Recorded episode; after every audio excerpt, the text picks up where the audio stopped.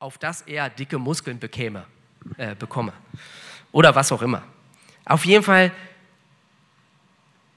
ist es wichtig, dass das, was wir bekommen, unser Herz gefüllt ist. Dass das Gute, dass wir das bewahren. Aber genauso wollen wir auch das, was wieder aus unserem Herzen rauskommt, dass es auch gut ist, oder? Ich möchte nicht als jemand bekannt sein, der, der gerne über Leute lästert. Wo Menschen denken so, boah, weißt du, sobald der weg ist, redet er schlecht über mich. Oder kennt ihr diese Menschen, die äh, sehr ausführlich über ihre negative Position und Umgebung und Leben reden? Ich rede nicht darüber, dass Menschen schwierige Zeiten haben, das mitteilen. Darum geht es nicht, sondern dass sie generell alles schlecht machen und da ist man irgendwie nicht gern mit denen zusammen, weil das, das färbt so auf einen ab. Und ich möchte mein Herz mit Gutem füllen. Ich möchte meinen Kühlschrank mit Gutem füllen und mein Herz auch. Seid ihr mit mir? Und ich möchte, dass aus meinem Herzen auch gute Dinge rauskommen. Und dann aus meinem Mund natürlich auch. Und das ist irgendwie so wie so ein Motor. Mein Herz ist ein Motor. Ich hatte früher mal ein kleines Modellauto, äh, habe ich mir mit der Geburt meines Sohnes gekauft. Hannes, du hast ja jetzt einen Sohnemann, ne? Äh, ich weiß nicht, ob das bald ansteht und ob ich damit irgendwas kompensierte habe, aber ich liebe ferngesteuerte Autos. Okay, ich hoffe, du hörst trotzdem noch zu. Äh, ja, aber ich finde das total total cool. Ja, diese Dinger, wie schnell die sind und dann, weißt du, und das Interessante bei diesem Modellbauauto war, der hatte so einen ganz krassen Hochleistungsmotor und du musstest ähm, Methan, Benzin, Tralala, Ethyl, irgendwas einfüllen, so ein spezielles Benzin. Und nur dann lief das Auto richtig gut. Es war ein Monster Truck. Ja, toll, ne? Alle sagen Amen. Und um die richtige Leistung zu haben, muss das Richtige rein in den Motor. Oder? Wir wollen die Falschheit des Mundes, das, was rauskommt, wollen wir ablegen.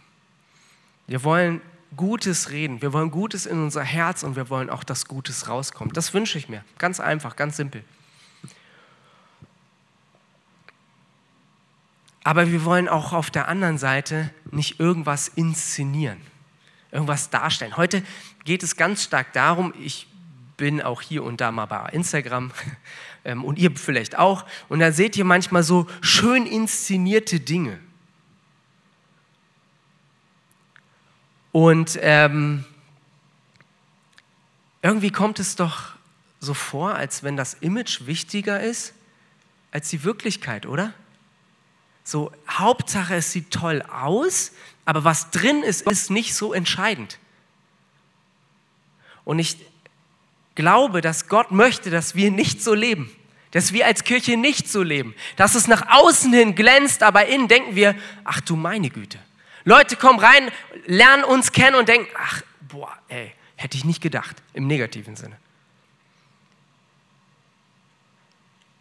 Das, was draufsteht, soll drin sein wenn wir an einen lebendigen, liebenden, aber auch gerechten und in Wahrheit lebenden Gott glauben, der in unserer Mitte ist, dann möchte ich das auch leben. Auf Insta, aber auch im Leben, in meiner Familie, im Fitnessstudio und wo auch immer ich unterwegs bin. Wir wollen als Kirche authentisch sein. Und wir wollen auch als Kirche nicht heiliger darstellen, als wir sind. Hm. Weißt du, Jesus ist auf Toilette gegangen. Mhm. Und wenn er runtergegangen ist, dann hat es nicht nach Vanille gerochen wahrscheinlich. Ganz normale Menschen. Hat er nicht gesagt, ne?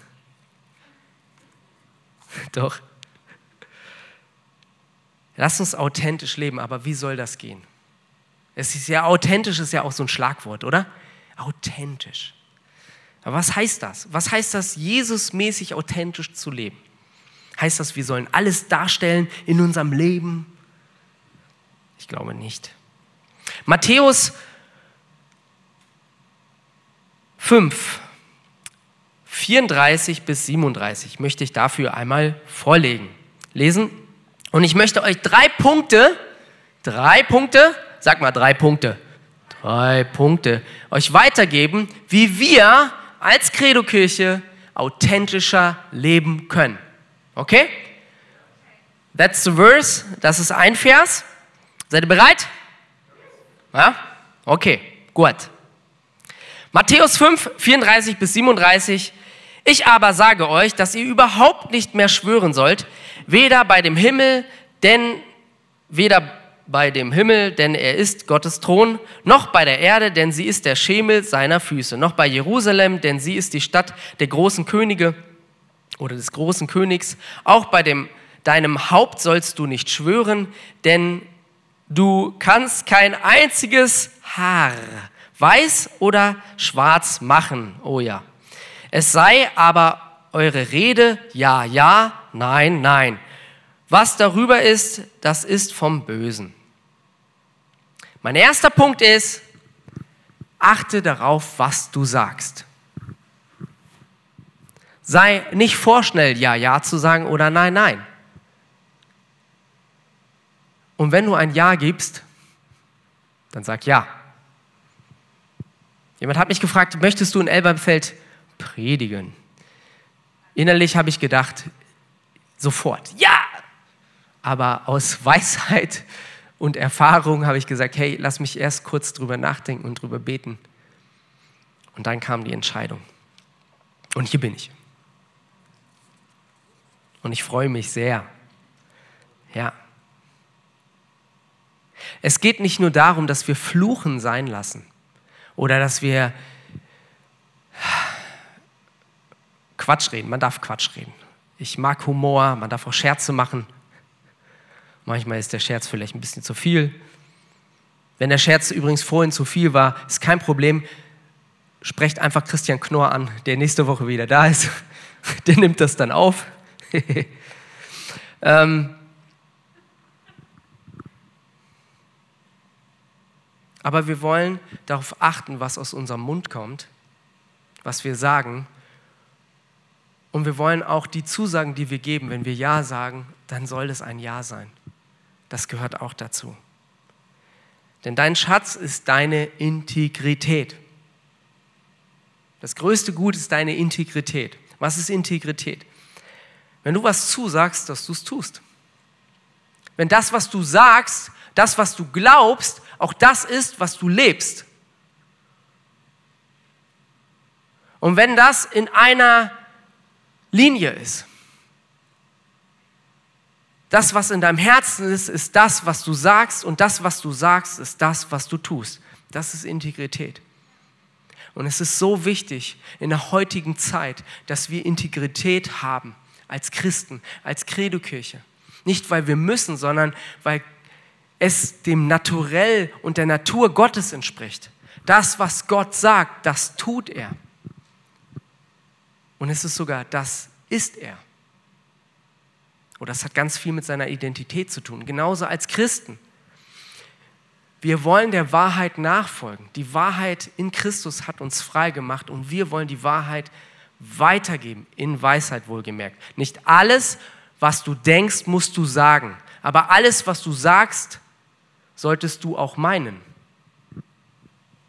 meinte einmal Pastor Freimut Haferkamp, glaube ich, hat das gesagt. Bei uns in der Credo-Kirche. Ich fand das so geil, ich habe es aufgeschrieben, fand das richtig gut. Das trifft es, das ist Integrität. Nochmal, du musst nicht alles sagen, was du denkst, aber alles, was du sagst, solltest du auch so meinen. Sei vorsichtig mit dem, was du sagst. Wir können so schnell verletzen. Lass uns da auch feinfühlig sein. Ja, wir dürfen uns schon in den anderen hineinversetzen. Aber das, was wir sagen, das sollten wir auch so meinen. Manchmal ist es gut, eine Nacht drüber nachzudenken und dann erst erst zu sagen. Aber wenn wir was sagen, dann sollten wir dahinter stehen und dann sollte es ein Teil sein aus unserem Leben. Ich weiß noch, ähm, ich war, nee, meine Frau, so fing es an. Kennt ihr Janette? Meine Frau und Janette waren unterwegs. Äh, die hatten, äh, ich habe sie, wie soll man das sagen, freigesetzt. Naja, die hat mit ihrer besten Freundin Janette, ähm, ich glaube drei, vier Tage oder fünf Tage waren die irgendwo im Urlaub. Ja? Und äh, habe ich gesagt, kein Problem, ich passe auf die vier Kinder auf. Ja? Kein Problem, ich schaffe das. Und ich wusste nicht, was ich sage. Hier war ich mir der Worte dessen, was ich sagte, nicht bewusst, denn ich bin sehr oft unterwegs oder öfter unterwegs als meine Frau. Und für die ist das ein Klacks. Ich bin nicht so der Organisierte, ich bin eher mehr so der Künstler ja, unter uns beiden. So will ich das mal formulieren. Und ähm, als guter Papa, als, guter, als gute Mama habe ich mich natürlich am Nachmittag mit einer anderen Mama verabredet, dass wir uns am Spielplatz treffen. Ja, und wir haben so ein Riesenschiff, weil wir müssen ja zu sechs in ein Auto passen. Und ähm, das hat auch extra so eine ganz tolle Warnkontrolle für Papas. Papatronik heißt das, ja. Und wenn du ähm, es war eine, auch eine dieser brutal heißen Tage, weißt du? Ich war schon gestresst, bin schon gestresst zu dem Papa-Termin gegangen. Ich hatte eigentlich nicht viel zu tun, aber trotzdem so, weißt du, wie viel Zeug du manchmal mitnehmen musst, wenn du mit vier kleinen Kindern unterwegs bist? Und ähm, dann hast du tausend Taschen und Rucksack und hier für jeden eine Flasche und Trinken und Essen und das und, naja, komplett überfordert war ich im Auto und es war heiß und ich habe da so eingeparkt und äh, Papatronik piept und ich dachte so, ah, ich habe noch, ja, ich habe ja noch 10 Zentimeter, ne? Es piept weiter, ich so, ja, locker sind das noch 5 Zentimeter. Ihr kennt ja, ne? Wenn es piept, dann habt ihr locker noch 10 Zentimeter oder 20 oder 30. Aber äh, irgendwie, ich weiß nicht, parke ich so ein und bupp, das parkende Auto vor mir hat sich bewegt. Ja, irgendwie. Und ich bin dagegen gefahren. Ich ausgestiegen, heiß, schwitzend, zu spät. Das ist okay. Guck mir das an. Voll die Stoßstange, war so ein ganz schönes neues Auto, voll die Kratzer drinne. Und dann gucke ich mich so um, kein Mensch. Neben mir so Häuser, alle Jalousien runter, denke so, Herr, du bist ein gnädiger Gott. Gnade ist eines deiner größten Attribute, oder Herr? Lass mich einfach weitergehen. Und ich dachte so, ach komm, das ist ja ein paar Kratzer, das Auto steht noch, fährt auch noch und so. Ne? Und dann dachte ich so, oh Markus. Und dann äh, muss ich ehrlich sagen, war da so ein Kampf. Ne? Sage ich das jetzt, gehe ich jetzt schnell weiter? Sage ich das? Drei Kinder, drei Kinder warten. Die Mutter wartet, die Kinder warten. Ich mache vier Kinder unglücklich. Das kann ich doch nicht machen. Na gut, ich trotzdem dann gedacht, nein, das kannst du nicht machen. Hab an die Häuser gedacht, dachte so, okay, das Auto parkt vorm Haus, wird es wahrscheinlich, in, der zugehörige Eigentümer wird in dem Haus sein.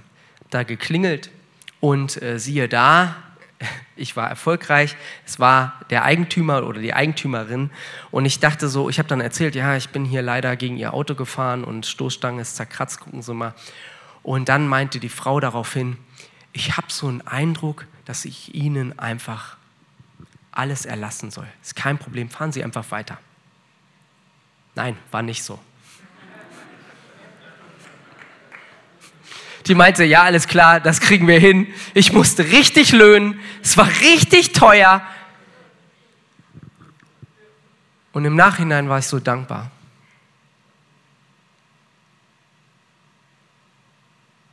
Dass ich den Mut hatte, dazu zu stehen. Oder wie auch immer man das sagen soll echt zu sein, authentisch zu sein oder wie auch immer. Es war keiner da. Integrität ist das, was du lebst,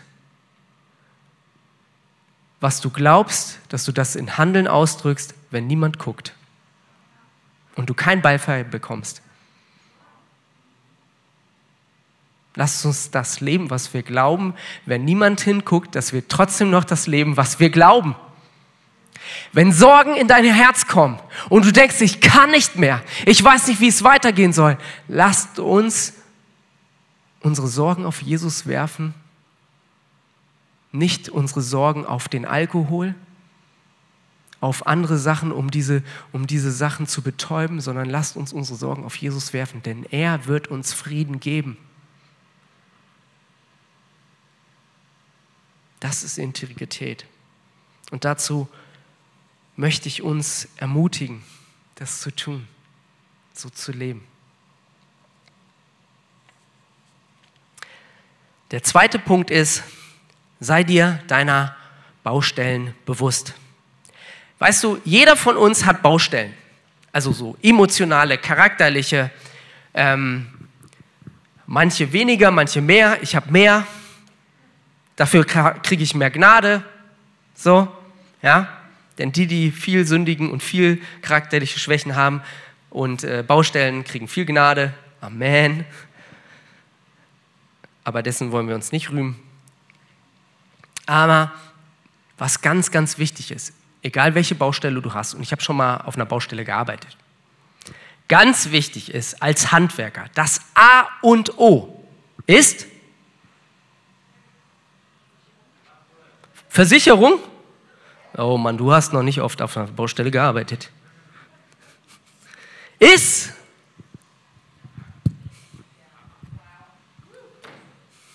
ist Hey, das richtige Werkzeug. Amen. Ich würde ja sogar sagen Applaus für Hannes, aber ich weiß nicht, ob er das macht. so, genau. Ist so wichtig, das richtige Werkzeug. Es ist so wichtig, dass du deine Baustellen mit dem richtigen Werkzeug bearbeitest.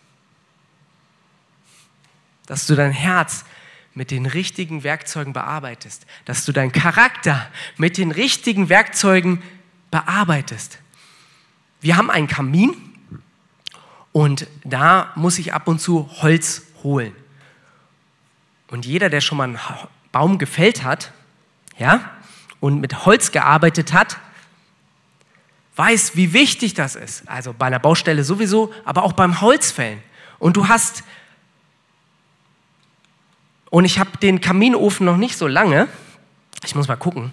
Und ich musste so ein paar Sachen ausprobieren, was denn gut ist, um einen Baum zu fällen. Und dann kannst du natürlich wählen, ob du das hier nimmst. Oder du nimmst das hier.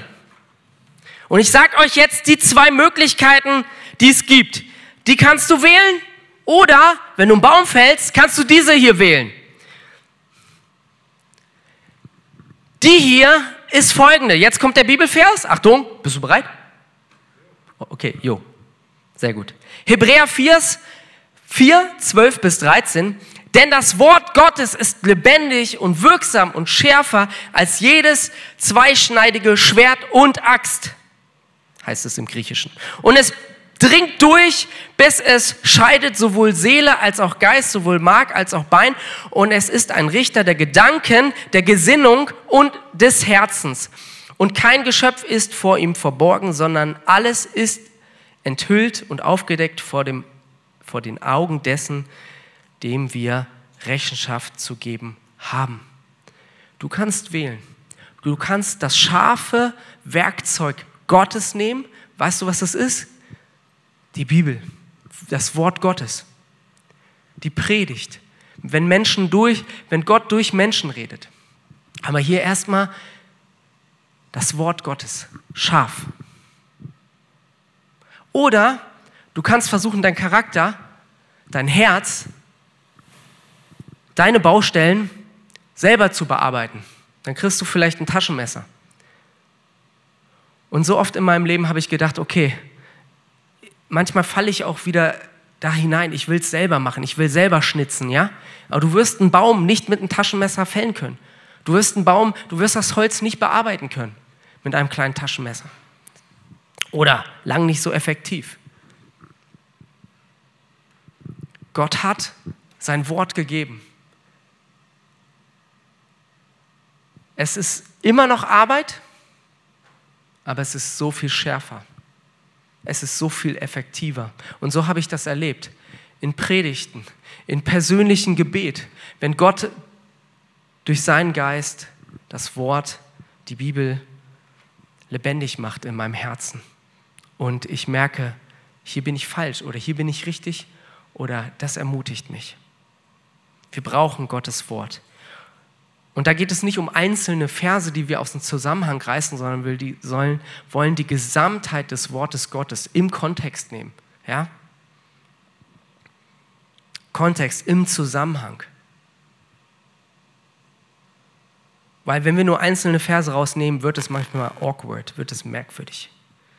Ja, Gott hat immer zu Menschen geredet, immer in einem bestimmten Setting. Und das wollen wir auch gewissenhaft und in diesem Respekt auch tun und bearbeiten.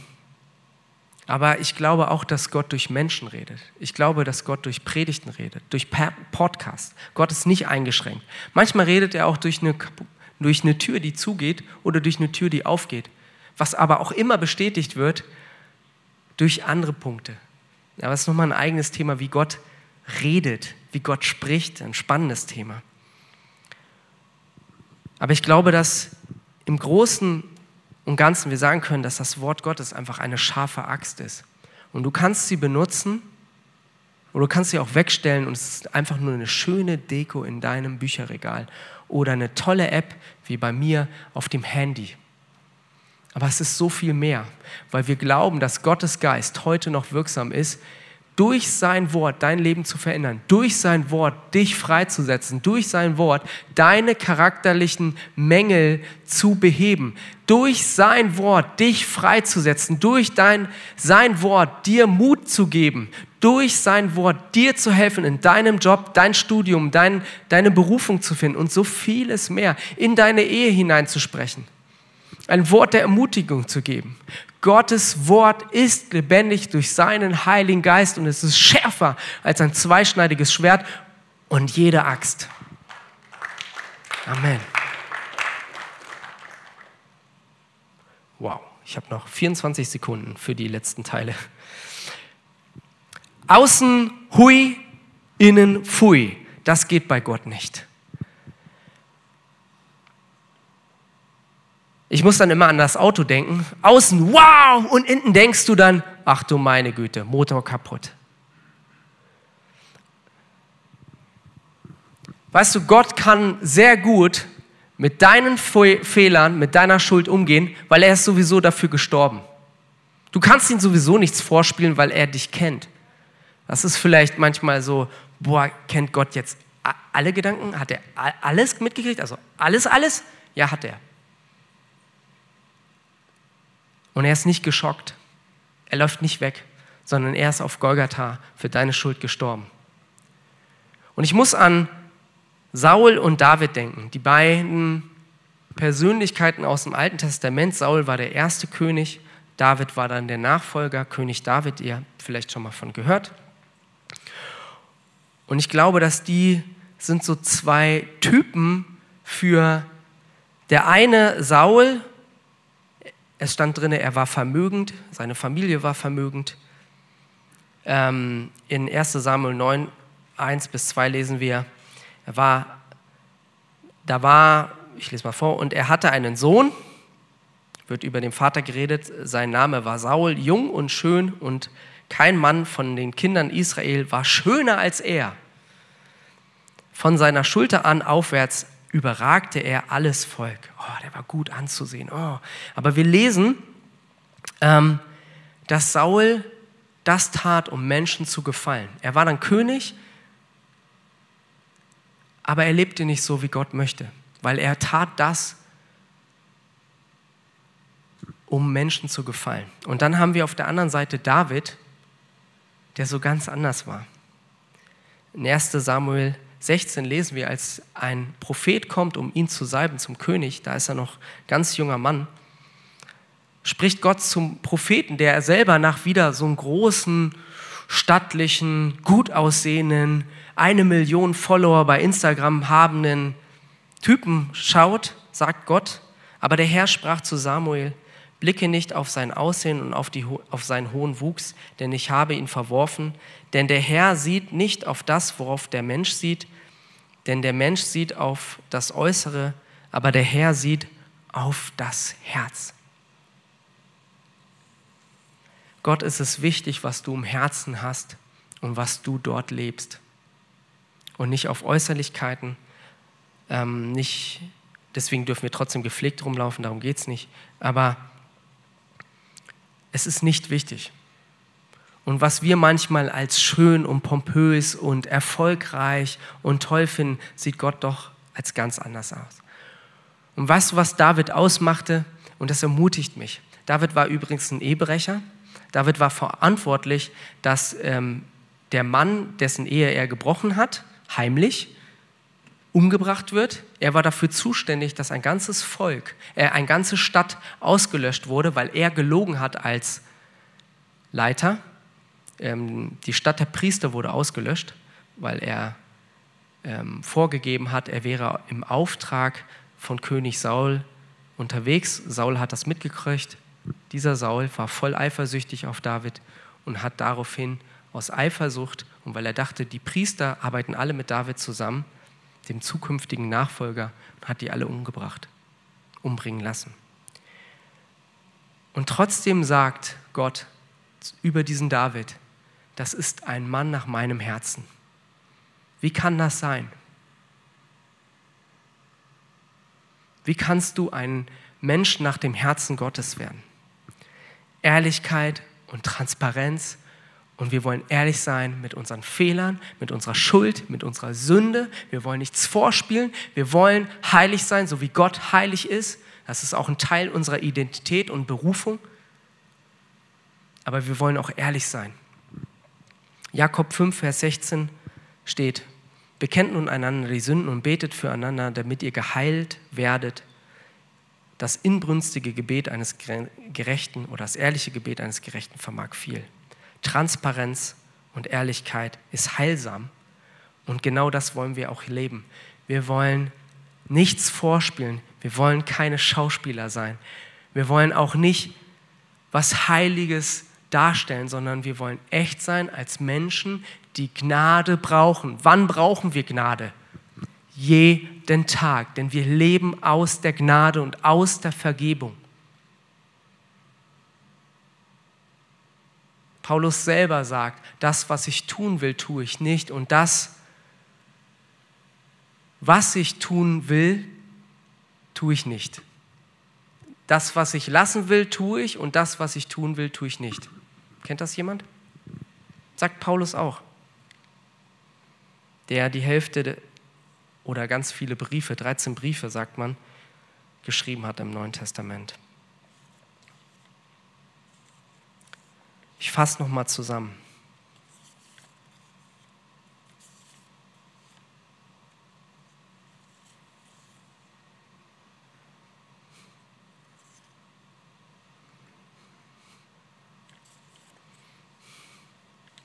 Achte auf das, was du sagst.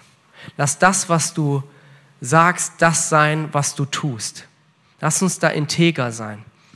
Sei dir deine Baustellen bewusst und lasst uns nicht so leben, als wären wir, als würden wir in einer heiligen Blase leben. Ja? Und uns wäre Gnade nicht mehr die Grundlage unseres Lebens, sondern wir wollen eine Kultur der Transparenz, eine Kultur haben, in der man auch Fehler machen darf, in der man auch versagen darf. Aber wir wollen auch, dass die Schärfe des Wortes Gottes in unserer Mitte ist. Wir brauchen Gottes Wort, der unsere Baustellen bearbeitet, unser Herz, unser Charakter und uns formt. Wir glauben auch an die Wahrheit des Wortes Gottes, was uns überführt, was uns zu Buße bringt. Buße heißt umdenken, umlenken, auf den richtigen Weg zu führen. Es heißt auch, dass wir verwandelt werden in die Erneuerung eines erneuerten Geistes. Wir wollen erneuert werden in unserem Verstand, in unserem Herzen und dabei kann uns das Wort Gottes helfen.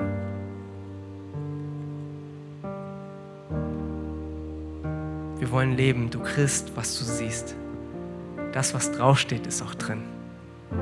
Vielleicht kennst du Jesus aber gar nicht. Vielleicht sagst du, hey, was, was hat das mit meinem Leben zu tun? Ja, okay, christlich leben ist schön, aber Jesus ist noch so weit weg. Ich weiß nicht, ob du Jesus kennst. Weil es ist ganz wichtig, bevor wir so leben, müssen wir erstmal mit dem leben, der unsere Grundlage ist. Wir müssen erstmal mit dem leben, der diese Gnade in unser Leben hineingibt. Und das ist Jesus Christus.